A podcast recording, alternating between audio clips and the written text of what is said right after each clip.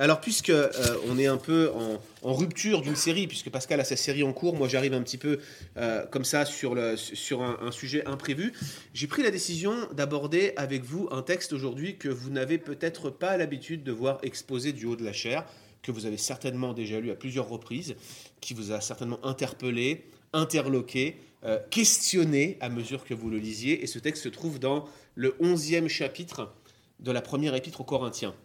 1 Corinthiens 11, versets 2 à 16. On va le lire ensemble.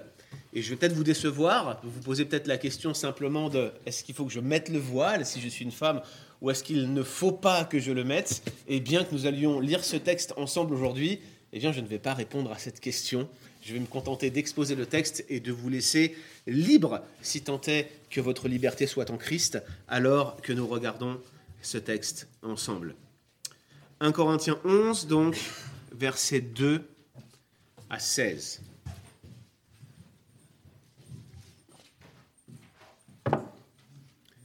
Verset 2. Je vous loue de ce que vous vous souvenez de moi à tous égards et de ce que vous retenez mes instructions telles que je vous les ai données. Je veux cependant que vous sachiez que Christ est le chef de tout homme, que l'homme est le chef de la femme et que Dieu est le chef de Christ. Tout homme qui prie ou qui prophétise la tête couverte déshonore son chef. Toute femme, au contraire, qui prie ou qui prophétise la tête non voilée, non couverte, déshonore son chef. C'est comme si elle était rasée. Car si une femme n'est pas voilée, qu'elle se coupe, ou plutôt qu'elle se rase aussi les cheveux. Or, s'il est honteux pour une femme d'avoir les cheveux coupés ou d'être rasée, qu'elle se voile. L'homme ne doit pas se couvrir la tête puisqu'il est l'image et la gloire de Dieu, tandis que la femme est la gloire de l'homme. En effet, l'homme n'a pas été tiré de la femme, mais la femme a été tirée de l'homme, et l'homme n'a pas été tiré, n'a pas été créé, pardon, à cause de la femme, mais la femme a été créée à cause de l'homme. C'est pourquoi la femme, à cause des anges, doit avoir sur la tête une marque de l'autorité dont elle dépend. Toutefois, dans le Seigneur, la femme n'est point sans l'homme, ni l'homme sans la femme, car de même que la femme a été tirée de l'homme, de même l'homme existe par la femme et tout vient de Dieu. Jugez-en vous-même. Est-il convenable qu'une femme prie Dieu sans être voilée? La nature elle-même ne vous enseigne-t-elle pas que c'est une honte pour l'homme de porter de longs cheveux, mais que c'est une gloire pour la femme d'en porter, parce que la chevelure lui a été donnée comme un voile? Si quelqu'un se plaît à contester, nous n'avons pas cette habitude, ni les églises de Dieu. Prions ensemble. Seigneur, c'est un texte euh, qui n'est pas simple, sur lequel on, achoppe souvent, on tombe dessus, on se dit mais qu'est-ce que qu'est-ce que c'est que cette logique? Qu'est-ce que ça peut vouloir dire pourquoi un voile pour manifester une réalité apparemment euh, bien intégrée parfois dans l'Église, mais, mais qui devrait euh, apparemment avoir un signe extérieur? Pourquoi, pourquoi ce texte, Seigneur, apparaît-il ainsi au 11e chapitre de la première épître aux Corinthiens? Ce sont des questions qu'on peut ressasser dans notre cœur. On sait que ce texte est là, qu'il est présent, et parfois on se dit peut-être ça nous arrangerait bien s'il n'était pas dans la Bible, n'est-ce pas? Mais Seigneur, nous voulons te, te prier, te remercier de ce que au même titre que tous les autres textes des Écritures, tu as inspiré ce passage par ton serviteur Paul, et tu as permis qu'il nous soit transmis et communiqué fidèlement afin que nous l'ayons dans nos Bibles. Nous l'avons devant nous, Seigneur, nous savons que c'est ta parole, nous savons qu'elle est inspirée, nous voulons la méditer comme telle, nous voulons réfléchir sur elle, et nous voulons que tu nous instruises aujourd'hui, Seigneur, au moyen de ce passage. Conduis-nous Instruis-nous, dirige-nous et édifie-nous, Seigneur. Donne-nous des applications concrètes sur la base d'un texte comme celui-ci, afin que nous sachions où nous devons aller. Au nom de Jésus-Christ. Amen. Alors, c'est un sujet difficile et c'est un sujet qui, il faut le dire, n'est plus vraiment clivant. Il y a eu un temps euh, peut-être 50 ans en arrière, où la question du voile était particulièrement difficile dans les églises. Il y avait une tendance à le remettre en question, parce que je vous rappelle qu'il y a à peu près 50 ans, tout le monde, euh, enfin toutes les femmes, pardon, portaient un fichu ou un voile ou un chapeau euh, sur la tête, et ça ne souffre pas vraiment de contestation. On lisait le passage, on se disait, C'est ça que ça veut dire. On le porte. Et puis, euh, dans les années 30, vous avez eu déjà une, pression féministe dans l'Église. Donc, ce signe qui était vu comme un signe d'oppression était euh, appelé à être enlevé. Il y avait des contestations dans certaines églises. Et puis, il y avait aussi un mouvement un peu aux États-Unis où, où c'était un peu la, course au plus beau chapeau. Vous voyez ce que je veux dire? Qui est-ce qui aurait le plus d'oiseaux dans son chapeau? Vous voyez, c'était cette époque-là. Alors, le, le, chapeau devenait comme une vision d'une certaine mondanité.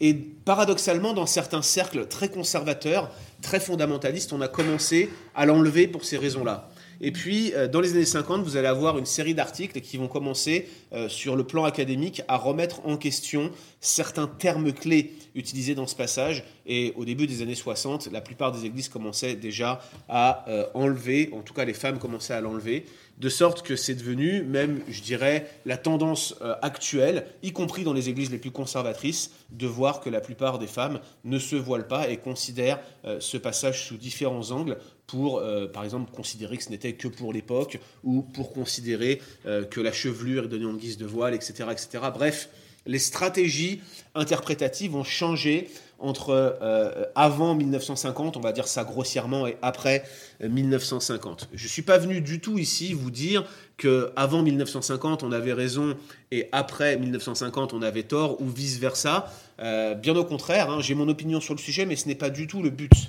Parce qu'en fait, je pense que ce texte et Paul dans ce texte n'est pas du tout en train de traiter le sujet sous cet angle. Il répond à une question, on va y revenir dans quelques instants, mais ce n'est pas du tout le point sur lequel il veut mettre l'accent. Il ne cherche pas, au travers de 1 Corinthiens chapitre 11, à forcer l'église de Corinthe à porter un foulard ou un voile ou un chapeau sur la tête juste parce que c'est la forme et qu'il faut le faire. Au contraire, il insiste sur une réalité bien plus profonde et bien plus importante. Et fort de ce constat par lequel j'introduis ce message, je dois vous rappeler que le voile n'est pas un sujet de communion. C'était pour moi un sujet passionnel il y a quelques années, mais aujourd'hui, il n'y a absolument aucun problème, je crois, à envisager que quelqu'un ait un avis différent sur ce sujet, déjà parce que euh, la plupart des personnes ne le portent pas, Ensuite, parce qu'il y a des hypothèses euh, qui sont concurrentes les unes des autres et qu'on a peut-être du mal à trouver sa voie euh, dans ces différents arguments-là. Alors autant vous dire tout de suite ma position, si je lis ce texte-là, c'est qu'une femme devrait mettre le voile dans les moments de prière et dans les moments de rassemblement de l'Église, mais aussi dans les groupes de maison. Ça, c'est mon avis personnel. Une fois que je vous ai dit ces choses-là, ma femme ne porte pas le voile.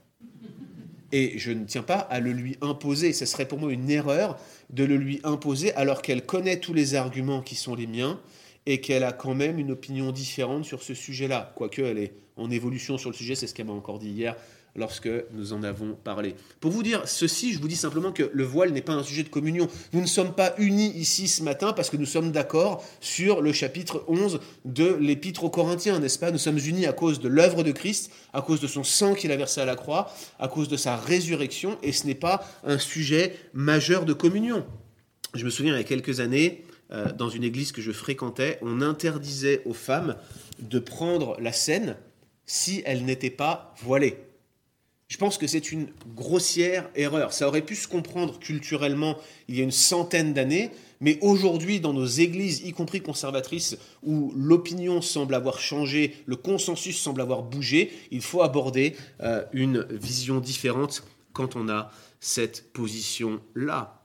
Et puis je pense que Paul euh, n'en fait pas non plus un sujet de communion. Je pense que c'est ça l'argument principal. Euh, Paul n'en fait pas un sujet de communion. Regardez ce qu'il dit au verset 16, on va y revenir tout à l'heure, mais le verset 16 est quand même assez ferme.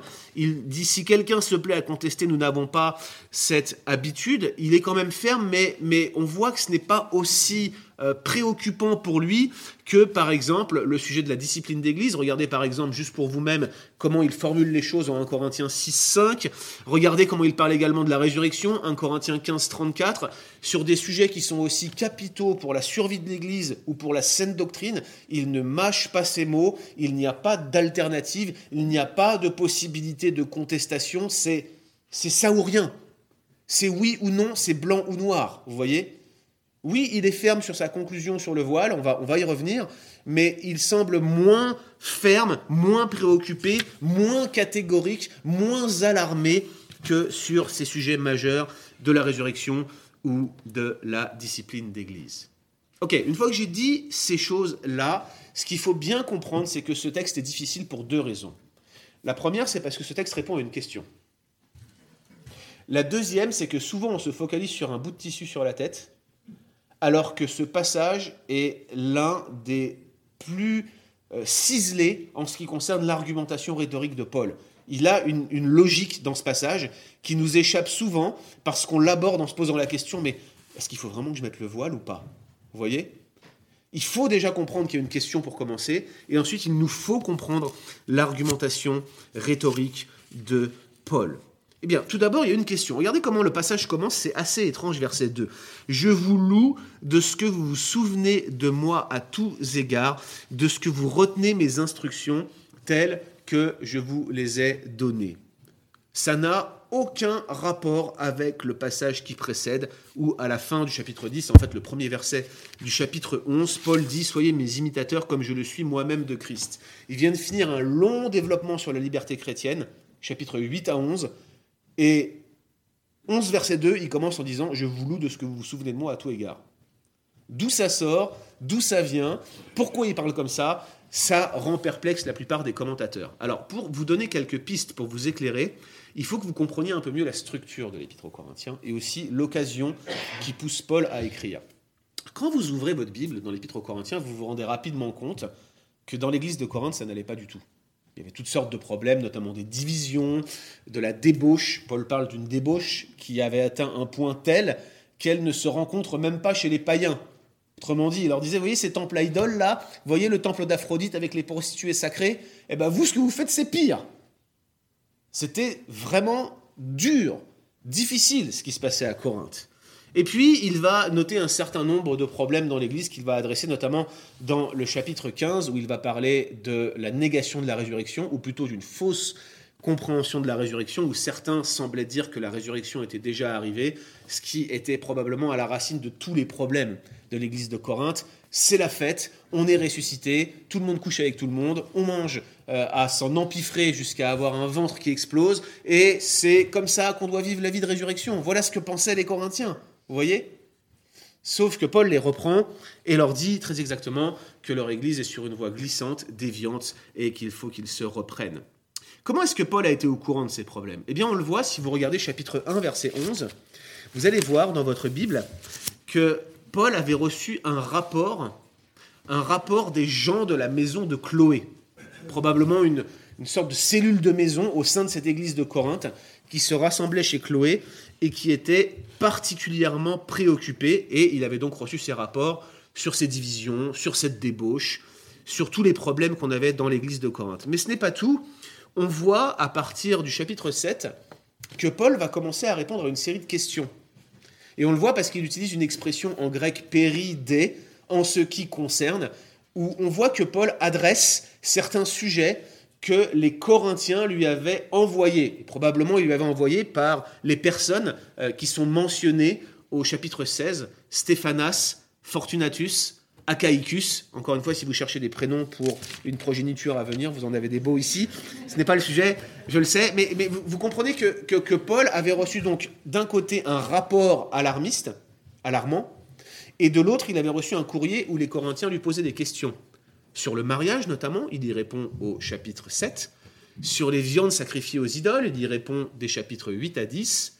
Et apparemment, il avait également reçu une question sur le voile. Alors, reconstruire la question avec un, un, démarrage comme celui-ci est particulièrement difficile. Les Corinthiens savaient de quoi Paul parlait, et ils savaient pourquoi Paul leur en parlait. Mais nous, nous en sommes réduits à des conjectures. Mon avis personnel, c'est que l'un des groupes, l'une des factions, vous savez, il y avait différentes factions à Corinthe. Il y avait ceux qui étaient de Paul, qui se disaient de Paul, ceux qui se disaient d'Apollos, euh, ceux qui se disaient de Pierre, de Céphas, vous voyez, et qui avaient des conflits entre eux. Eh bien, l'une de ces factions a écrit à Paul en leur disant Ok, Paul, je me souviens que, quand tu es venu à Corinthe, eh bien, tu nous as dit que les femmes devaient se voiler la tête.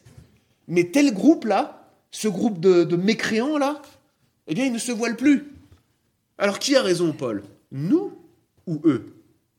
Et Paul leur dit, mais je vous loue de ce que vous vous souvenez de mes instructions, Mais est-ce que vous comprenez pourquoi je vous ai donné ces instructions? Je vous loue de ce que vous vous souvenez des instructions, toutefois, je veux que vous sachiez que. Et tout de suite, d'emblée, nous avons ici un premier principe. C'est que l'obéissance aveugle n'intéresse absolument pas l'apôtre.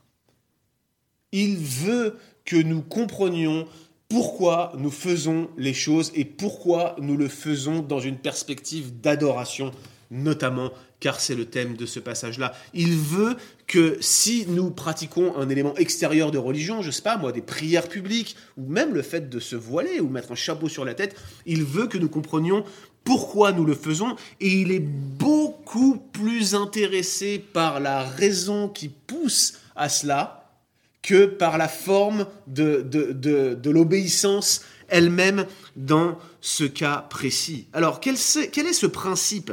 Quel est ce, ce, fondement sur lequel Paul aurait donné ses instructions? Eh bien, il dit, je veux cependant que vous sachiez que Christ est le chef de tout homme, que l'homme est le chef de la femme, et que Dieu est le chef de Christ.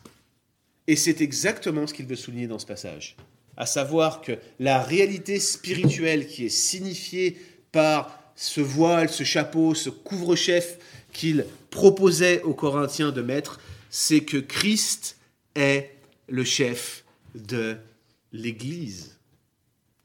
Il y a quelques années, quand je fréquentais cette église où presque toutes les femmes se voilaient, un homme d'origine du Pakistan qui était pasteur euh, en Angleterre est rentré, il venait, dans le cadre d'une semaine d'évangélisation, il est entré, il s'est assis au fond de l'église, et il était assis à côté de moi, et je le voyais sourire, mais il souriait tellement qu'on aurait dit que sa bouche allait atteindre ses oreilles. Vous voyez ce style de sourire-là Il contemplait l'église, puis il regardait tout le monde, il était tellement heureux.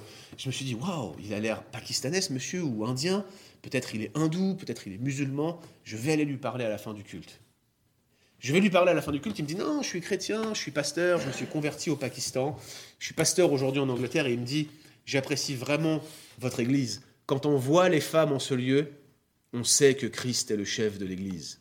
Je me rappelle que derrière la, chair, il y avait écrit, non pas en pyrogravure comme ici, mais c'était peint sur le mur, il y avait écrit Christ est le chef de l'Église. Et lui, sans parler français, avait supputé que cette phrase était écrite à cause des femmes qui étaient présentes et qui porter un voile sur la tête. Avec du recul, je trouve ce commentaire extrême, mais s'il avait bien compris la logique argumentative de Paul lorsqu'il donne ce passage dans 1 Corinthiens 11. Et je vous le disais, le discours de Paul est très structuré, il suit une logique qu'il nous faut souligner. Il va énoncer ce principe, on va y revenir, il va parler de l'application de ce principe, mais il ne va pas laisser les Corinthiens sans leur expliquer la cause et le but de ce principe. Et c'est ce qu'on va regarder ensemble. Alors regardons tout d'abord le principe. Et le principe qui est présent dans ce passage, c'est qu'on a une logique d'autorité et de subordination. C'est le verset 3 que je viens de vous lire. Je veux cependant que vous sachiez que Christ est le chef de tout homme, que l'homme est le chef de la femme et que Dieu est le chef de Christ. C'est probablement l'un des versets les plus débattus aujourd'hui dans nos Bibles tout simplement parce que cette logique d'autorité et de subordination est contestée par toute une frange de l'Église évangélique qui adhère à une position dite égalitarienne et qui estime que ce passage est mal traduit. Qu'est-ce qui est contesté ici? La traduction chef. Le mot képhalé en grec est généralement traduit par chef, historiquement a toujours été traduit par chef, mais certains proposent aujourd'hui de le traduire par source. Donc Dieu serait la source de Christ, Christ serait la source de l'homme, et l'homme serait la source de la femme. Ainsi, ce ne serait pas un ordre créationnel auquel nous serions confrontés, mais plutôt un ordre procréationnel. Vous voyez la nuance? Ce n'est pas une autorité dont il est question, c'est une origine dont il serait question. Wayne Grudem, euh, depuis les années 2000, a euh, analysé toutes les occurrences de képhalé, le mot grec, dans la littérature biblique, mais également en dehors, dans la littérature grecque extra-biblique. Il en a analysé presque 12 000 occurrences et il en conclut que le terme képhalé n'est jamais autorisé pour signifier l'idée d'une source ou d'une origine. Par conséquent, je suis désolé de le rappeler, même pour ceux qui nous suivent sur Facebook et qui euh, peut-être avaient l'espoir ou peut-être l'idée que ce terme pourrait signifier source. Ce n'est pas une bonne traduction. Képhalé signifie bel et bien le mot tête, le mot autorité. Et le principe que l'on voit ici, il est triple, c'est que Dieu est le chef de Christ. Alors ici aussi, il faut qu'on s'arrête un instant. Qu'est-ce que cela veut dire Dieu est le chef de Christ? Après tout, la Trinité, ce sont trois personnes divines distinctes, mais qui ont la même ontologie, donc probablement la même valeur. Pourquoi est-ce que d'un seul coup, on introduirait une notion d'autorité au sein de la Trinité? Eh bien, tout simplement parce que ce que Paul a en vue ici, c'est un exemple pour, pour, montrer ou pour montrer la logique de son passage. Il, il prend un exemple précis, et cet exemple précis, c'est la soumission qu'on appelle incarnationnelle du Fils au Père. Autrement dit, la soumission dans laquelle Christ, qui était lui-même égal à Dieu, égal au Père, s'est volontairement soumis, s'est volontairement abaissé en vue de l'œuvre qu'il devait accomplir pour obtenir notre rédemption. Vous savez, c'est cette idée qui est reflétée dans ce passage de Philippiens 2 que vous connaissez certainement. Existant en forme de Dieu, il n'a point regardé son égalité avec Dieu comme une proie à arracher, mais il s'est dépouillé lui-même en prenant une forme de serviteur, en devenant semblable aux hommes, et il apparut comme un vrai homme. Il s'est humilié lui-même, se rendant obéissant jusqu'à la mort, même jusqu'à la mort de la croix. C'est bien l'exemple suprême d'une relation parfaite où vous avez deux personnes qui sont égales sur le plan de l'ontologie, égales même sur le plan de l'autorité, mais l'un accepte de se soumettre à l'autre pour venir sur terre accomplir dans le temps l'œuvre de la rédemption pour nous sauver. Et dans cette perspective de l'incarnation, Paul nous rappelle, il s'est volontairement soumis, il a laissé le Père avoir autorité sur lui. Et c'est ainsi qu'il peut dire que Dieu est le chef de Christ. Mais il continue, il dit, Christ est le chef de tout homme. Et si la première affirmation est super importante théologiquement, la deuxième ne l'en est pas moins. L'homme, euh, vous vous souvenez certainement que c'est la touche finale de la création. Tout ce, qui a, tout ce qui a précédé la création a été en quelque sorte mis sous sa gérance, sous son autorité. C'est pour cela qu'on parle d'Adam comme une tête fédérale. Vous avez certainement déjà entendu votre pasteur exprimer cette idée, ou plutôt comme un représentant de l'ensemble de la création, c'est parce qu'il en était en quelque sorte le chef, le gérant, ou plutôt le, chef délégué. Vous voyez, il avait une autorité qui était déléguée par Dieu. C'est ce que dit le psaume 8, versets 6 à 9, quand il dit Tu as tout mis sous ses pieds. Il a été créé pour pour refléter la gloire de Dieu, pour être son image. Et la femme aussi est l'image euh, de Dieu au travers du fait qu'elle est dérivée de l'homme. Et l'autorité suprême que Dieu a sur toute la création, eh bien, il, il, il la délègue en quelque sorte à l'homme pour pouvoir l'exercer sur cette humanité créée. L'homme a donc beau être le clou de cette création, la création n'a pas été faite pour lui. La création n'a pas été faite par lui. C'est en Christ, c'est de lui, par lui et pour lui, l'homme y compris, que sont absolument toutes choses. Et la Bible dit, à lui soit la gloire dans tous les siècles. Dieu a créé le monde par lui-même pour servir à sa propre gloire. Il n'a pas créé le monde pour l'homme. Il n'a pas créé le monde pour vous. La création dans laquelle vous vivez n'a pas été premièrement créé pour votre confort, pour votre bien-être, pour, simplement pour que vous y viviez. Ce n'est pas le monde qui a été créé en fonction de vous. Le monde existe parce qu'il reflète la gloire de Dieu et vous, en tant que création, êtes appelés à refléter la gloire de Dieu. Dieu a créé le monde et tout ce qu'il contient pour lui-même et l'ensemble de ce qu'il contient est appelé à refléter, à manifester sa gloire. Et c'est la chute qui change complètement la donne, puisque c'est le moment où l'homme désobéit à Dieu, qui agit comme Dieu n'était plus, comme si Dieu n'était plus son maître, et il cesse de refléter la gloire de Dieu pour n'être qu'un miroir à son propre péché et à sa propre déchéance. Mais la réalité demeure. Christ, qui est présenté comme le Créateur à différents endroits, Colossiens 1 par exemple, eh bien, il est le chef de tout homme. Non seulement il est chef de tout homme par sa position divine, mais il est aussi chef de tout homme à cause de son je pourrais dire leadership sacrificiel. Vous voyez, le fait qu'il soit venu dans le monde et qu'il se soit donné lui-même pour obéir jusqu'à la mort et jusqu'à la mort de la croix. Et puis la troisième partie de ce principe d'autorité et de subordination, c'est que l'homme est le chef de la femme. Alors c'est ce passage qui bien évidemment est le plus contesté et c'est ce qui amène aujourd'hui toute une frange des évangéliques et, en dehors des évangéliques à remettre en question cette traduction et ce principe d'autorité et de subordination. Mais Paul ne fait ici qu'évoquer un principe qu'il répète à plusieurs reprises dans les Écritures au sujet par exemple des codes de maison qu'on retrouve dans Éphésiens 5. Hein. c'est un exemple parmi d'autres où il est question d'un leadership sacrificiel de l'homme à l'image de Christ. Un homme qui est prêt à donner sa vie pour son foyer, notamment pour sa femme, et de l'autre, une épouse qui volontairement et qui, de manière harmonieuse, accepte de se soumettre avec bienveillance à la responsabilité de direction que Dieu a conférée à l'homme. Et ce n'est ni plus ni moins que l'exemple d'une relation homme-femme qui est basée sur cette relation que Christ entretient avec l'Église. Et, Paul va plus loin ici, il nous dit, regardez la relation que le Père entretient avec Christ dans l'incarnation. Tout cela n'est aucunement différent de ce que vous êtes appelés à faire dans ce monde, dans vos relations entre hommes et femmes.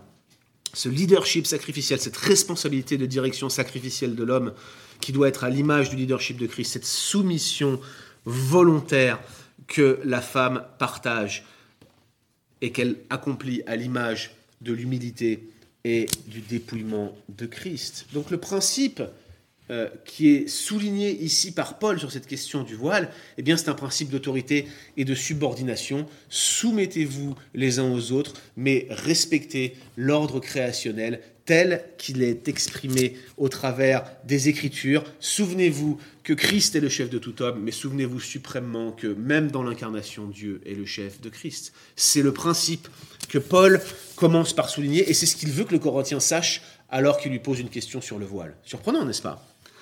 Du coup, Paul continue et dit voilà, le principe de cette application, l'application de ce principe plutôt, le fait même que, Christ soit le chef de tout homme et que l'homme soit le chef de la femme et que tout soit renfermé dans le fait que Dieu est le chef et l'autorité au-dessus de, toute, de toute cette création, et eh bien l'application de ce principe, c'est tout simplement d'honorer le chef. Et c'est ce qu'on voit au verset 4 et 5. Tout homme qui prie ou qui prophétise la tête couverte déshonore son chef. Toute femme, au contraire, qui prie ou qui prophétise la tête non voilée, déshonore son chef. C'est comme si elle était rasée. Eh bien, ici, il faut comprendre, avant toute chose, avant que je rentre dans l'explication de ces quelques versets, qu'on a affaire à ce que j'appellerais un principe général.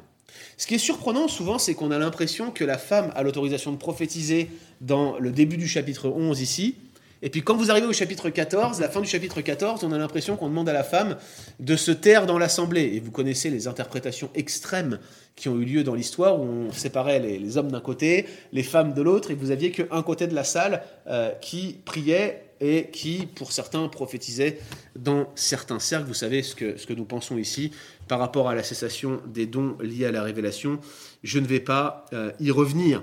Mais l'idée qui se trouve ici, c'est qu'on a un principe général, tandis que dans 1 Corinthiens 14, on a plutôt un principe particulier qui reflète le rassemblement de l'Église. Pourquoi je dis ça? Et je m'excuse de faire cette digression ici, mais il faut que vous compreniez bien cela. Quand vous regardez 1 Corinthiens chapitre 11, versets 2 à 16, vous avez Paul qui s'exprime sur le ton d'un principe général. Mais à partir du verset 17, à la fin de ce passage-là, regardez ce qu'il dit en donnant cet avertissement, ce que je ne vous loue point, ce dont je ne vous loue point, c'est que lorsque vous vous assemblez, vous vous assemblez non pour devenir meilleur, mais pour devenir pire. À partir du verset 17, Paul change complètement l'étendue de ses recommandations. Il n'est plus en train de viser un principe général, mais il entend viser un principe d'église, de rassemblement total de l'Église entière. En réalité, ici, on a un principe général qui est que si une femme prophétise la tête non voilée, elle déshonore son chef, et si un homme prie la tête couverte, il déshonore son chef. Ça, c'est le principe général. Ça n'ouvre pas la porte à des prophéties publiques dans l'Église, et ça ne contredit pas ce qu'il dit un peu plus loin au chapitre 14. Alors, comment honorer le chef dans ce passage-là? Qu'est-ce que Paul veut dire par là?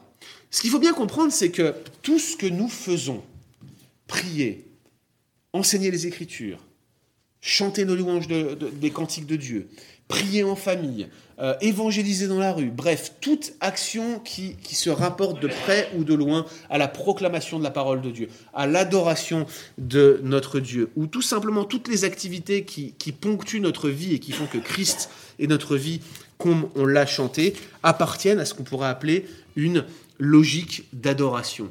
Et l'application du principe que donne Paul ici, c'est que Dieu veut que nous l'adorions tel qu'il l'a décrété. Et ce principe, tel qu'il est exprimé ici, et l'application de ce principe se rapporte en quelque sorte de, à ce que l'on appelle le principe régulateur du culte. Vous connaissez cela, euh, nous voulons adorer Dieu comme Dieu l'a édicté. L'image que je donne souvent quand je parle du principe régulateur, c'est une rencontre avec la reine d'Angleterre. Vous savez par exemple que quand Barack Obama ou Donald Trump se rendent en Angleterre et qu'ils rencontrent la reine d'Angleterre, tous les journalistes scrutent pour voir s'ils vont respecter le protocole. Le protocole pour rencontrer la reine d'Angleterre est tellement strict et dur que tout le monde se prend les pieds dans le tapis en quelque sorte et finit par faire un impair qui est souvent relayé par les journaux. L'idée qui se trouve derrière, c'est que vous ne pouvez pas rencontrer euh, la reine d'Angleterre sans respecter le protocole établi. Eh bien, en quelque sorte, c'est un peu pareil avec Dieu. Vous ne pouvez pas adorer Dieu, vous ne pouvez pas le louer, vous ne pouvez pas prier, vous ne pouvez pas vous approcher de lui sans, à un moment donné, respecter les principes qu'il a édictés, sans respecter la forme du culte qu'il a demandé. Et la, question, c'est comment adorer Dieu? Eh bien, c'est en respectant les principes qu'il a souverainement mis en place selon l'ordre qu'il a décrété. Si je ne poursuis pas l'ordre de Dieu dans l'adoration, alors en quelque sorte, je ne peux pas dire que, je suis en train de vouloir adorer Dieu comme Dieu l'a décrété. Alors l'idée du voile, à quoi ça correspond en fait? Eh bien l'idée c'est que ce qui se passe à l'intérieur doit se voir à l'extérieur. Ce qu'est spirituellement l'Église devant Christ doit être manifesté extérieurement et réellement. Et encore une fois, en disant cela, je ne suis pas en train de préjuger de ce que ce voile est. Il peut y avoir différentes hypothèses sur la nature de ce voile-là. Mais l'application du principe que donne Paul ici, c'est que ce voile, quel que soit ce qu'on comprend par là, eh bien c'est une marque externe d'une attitude de cœur disposée à obéir à ce principe d'autorité et de subordination. Le voile est la manifestation extérieure par laquelle nous montrons que Christ est le chef de l'Église. Et l'insistance de Paul sur ce principe nous rappelle que, que le principe lui-même est plus important que la manifestation extérieure du principe. Il y a quelques années, je fréquentais une église en Belgique euh, dans laquelle j'allais régulièrement apporter la parole. Et l'église, euh, au bout de deux ans, était en division très forte au point d'exploser. Euh, il y avait des conflits, notamment autour du ministère féminin. Et j'étais extrêmement surpris de constater que dans le groupe qui voulait absolument mettre une femme pasteur, eh bien, la femme qui dirigeait un petit peu, qui, qui contrôlait un peu cette, cette rébellion dans l'Église, c'était une femme qui défendait le port du voile et qui était une des seules femmes de l'Église à le porter. C'était extrêmement surprenant pour moi parce que, parce que si elle avait compris le passage comme je le comprends, eh bien, elle, elle portait un voile sur la tête et dans ces cas-là, elle aurait dû accepter le leadership, j'allais dire masculin, tel qu'il avait été institué à cause de l'ordre créationnel. Mais elle était euh, focalisée sur l'apparence extérieure que conférait le voile, sur l'aspect extérieur. Elle y obéissait extérieurement et manifestement, elle ne comprenait pas le principe qui en était euh, sous-jacent. Le voile n'est qu'une marque ce n'est pas une démonstration de piété, c'est quelque chose qui, qui, vient marquer à l'extérieur le principe que Dieu est le chef de Christ, que Christ est le chef de l'homme et que l'homme est le chef de la femme. C'est donc une application du principe et non pas le principe lui-même. Donc Paul leur dit, est-ce que vous avez bien compris pourquoi vous le mettez? Vous le mettez à cause de l'ordre créationnel, vous le mettez à cause de ce principe d'autorité et de subordination, et vous le mettez simplement pour appliquer, démontrer, manifester ce principe extérieurement, certainement pas pour montrer que vous êtes davantage pieux ou que vous êtes meilleur que les autres. Et en plus, il ne s'arrête pas là, il continue son propos et il va euh, leur donner en quelque sorte les raisons pour, pour lesquelles Dieu demande ou pour lesquelles Dieu requiert, pour lesquelles il a exprimé lorsqu'il était à Corinthe l'importance de porter sur la tête pour les femmes une marque de l'autorité dont elles dépendent. le but, c'est de refléter la gloire de Dieu et de montrer que nous sommes la gloire de l'homme. Regardez ce qu'il dit au verset 7. L'homme ne doit pas se couvrir la tête puisqu'il est l'image et la gloire de Dieu, tandis que la femme est la gloire de l'homme. Première remarque, parce que là encore le texte est, condensé, Paul suit une ligne argumentative serrée, il ne dit pas que la femme n'est pas l'image de Dieu, notez qu'il s'abstient simplement de commenter cette partie-là, mais il dit surtout que l'homme est la gloire de Dieu et que la femme est la gloire de l'homme. Et la raison qu'il invoque, c'est que la femme a été créée, tirée de l'homme, et c'est ainsi qu'elle est devenue sa gloire. C'est la logique créationnelle que Paul met en marche ici. La femme est l'image de Dieu, mais elle est la gloire de l'homme. Et, le but, c'est lorsque nous nous rassemblons, lorsque nous sommes ensemble dans nos maisons, lorsque nous prions en famille, pour Paul, c'est de dire, mettez en avant la gloire de Dieu et voilez la gloire de l'homme. Voilà la logique applicative que Paul poursuit ici. Voilà le but que euh, ce commandement avait et voilà ce qu'il veut exprimer aux Corinthiens qui sont ses auditeurs. Et regardez, il ne s'arrête pas là, verset 8-9, verset 11-12, il rappelle un certain nombre de réalités qui sont directement issues de la création, qui emploient un langage typique de l'ordre créationnel. Regardez, l'homme n'a pas été tiré de la femme, mais c'est l'inverse. Verset 8, la femme n'a pas été créée de la poussière de la terre comme l'homme, mais elle a été tirée, nous dit la Genèse, de sa côte. Et, regardez, il continue, il va plus loin, il dit, la femme n'a pas été créée à cause de l'homme, la femme, pardon, la femme a été créée à cause de l'homme et non le contraire, verset 9, verset 9. Quel était le but de la création de la femme? Eh bien, c'était d'être une aide, une fonction différente qui soit vis-à-vis de l'homme. L'idée, c'est que de la même manière que, que Christ et le Père sont de valeur égale, mais l'un a accepté volontairement de se soumettre à l'autre, eh bien, l'homme et la femme ont été créés sur ce modèle de valeur égale, d'ontologie égale, mais avec des rôles différents. Mais Paul tempère son propos, versets 11 et 12, il ne peut pas y avoir d'homme sans femme, et ultimement tout vient de Dieu, ce qui ôte définitivement toute fierté liée au, genre ou au sexe et qui renforce l'égalité de valeur entre l'homme et la femme. Tous deux viennent de Dieu, ils ont strictement la même valeur à ses yeux. Tout ce langage-là est clairement un langage créationnel qui vient justifier la logique argumentative de Paul. Et cette logique démontre en quelque sorte que Paul veut ici souligner un principe qui est avant tout un principe d'autorité et de subordination. Alors il y a ce, verset 10 qui est particulièrement débattu, où Paul donne la raison d'être en quelque sorte. C'est vrai, on se dit, voilà, on a compris le principe, on, voit la logique d'autorité et de subordination, on comprend l'argumentation de Paul, mais pourquoi à cause des anges? Pourquoi est-ce qu'il faut une marque physique? Apparemment, c'est ce que Paul défend ici. Et pourquoi à cause des anges? Alors là, c'est un verset, chers frères et sœurs, qui est réputé particulièrement difficile et les commentateurs achoppent, pardon, sur son application.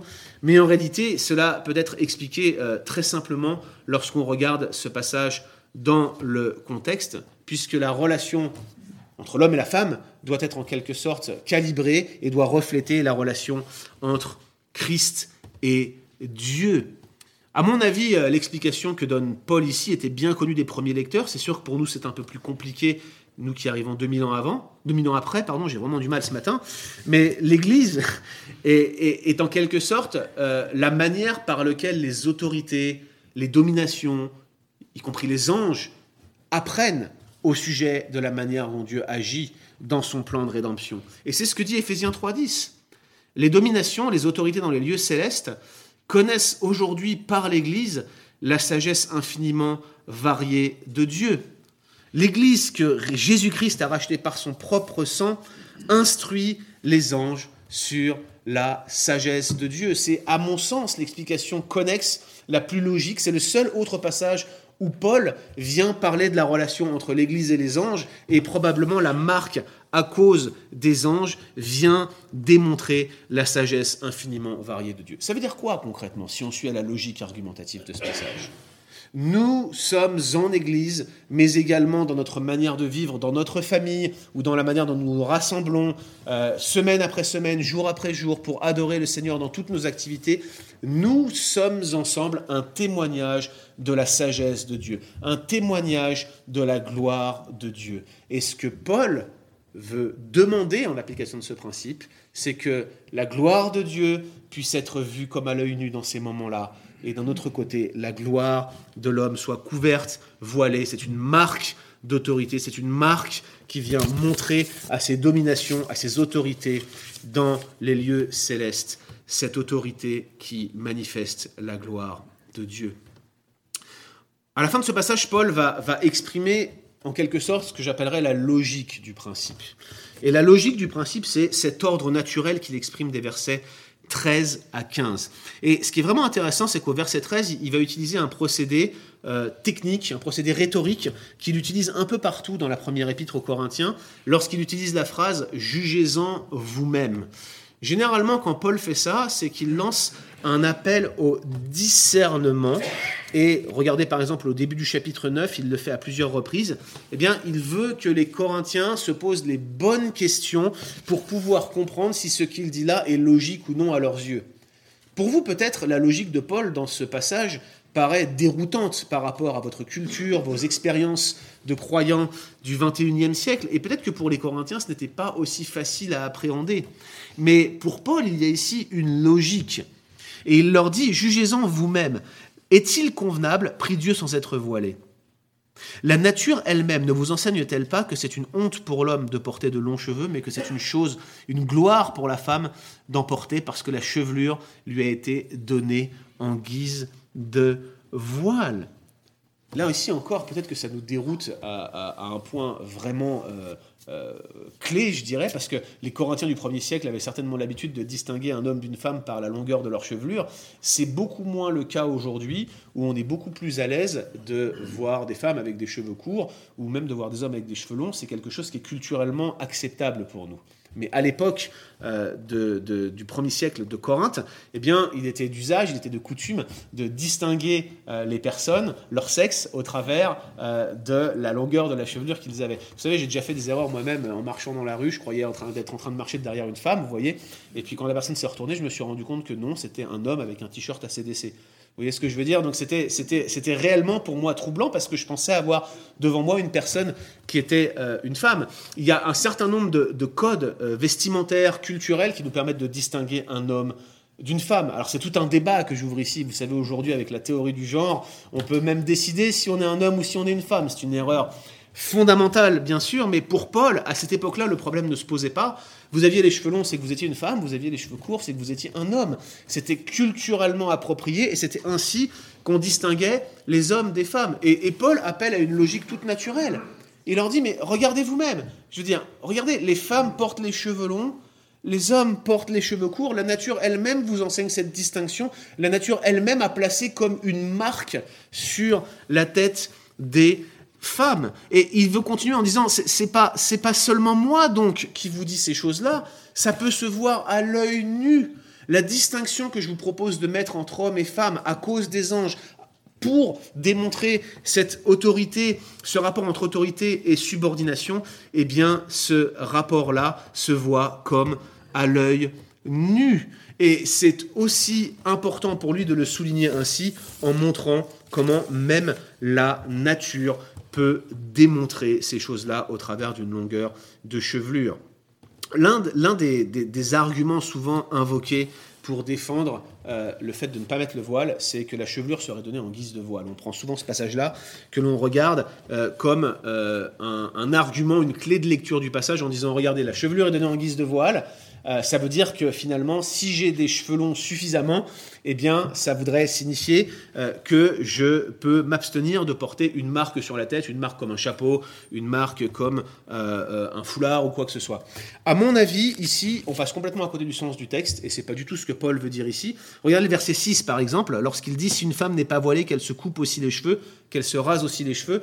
Si dans ce contexte-là, si dans la logique de Paul, il, était question ici de euh, porter une chevelure plus longue, par exemple, eh ben, ça n'aurait aucun sens. Ça voudrait dire, car si une femme euh, ne porte pas de cheveux longs, qu'elle se les coupe. Vous comprenez c'est, La logique de Paul tombe à l'eau. À mon sens, il n'y a que deux manières de comprendre ce texte. Soit vous comprenez ce texte comme euh, une euh, injonction pour les femmes, dans les temps de prière en général, à porter une marque sur la tête, quelle qu'elle soit, chapeau, voile, foulard, la question est ouverte. Soit vous comprenez simplement que l'argumentation de Paul repose sur des éléments contextuels. Il veut souligner ce principe d'autorité et de subordination, mais il le fait par rapport à quelque chose qui était culturellement approprié à l'époque. Autrement dit, le voile, ce n'était que pour le premier siècle. Et ça, chers amis, euh, pour le démontrer, il faut utiliser la littérature extra-biblique, et c'est là que tous les spécialistes actuellement se disputent et ont des débats sur la euh, question du voile au premier siècle. Pour notre part, tournons-nous vers la conclusion de Paul, verset 16. Il leur dit, si quelqu'un se plaît à contester, si quelqu'un a l'habitude de contester, eh bien nous n'avons pas cette habitude, pas plus que les églises de Dieu.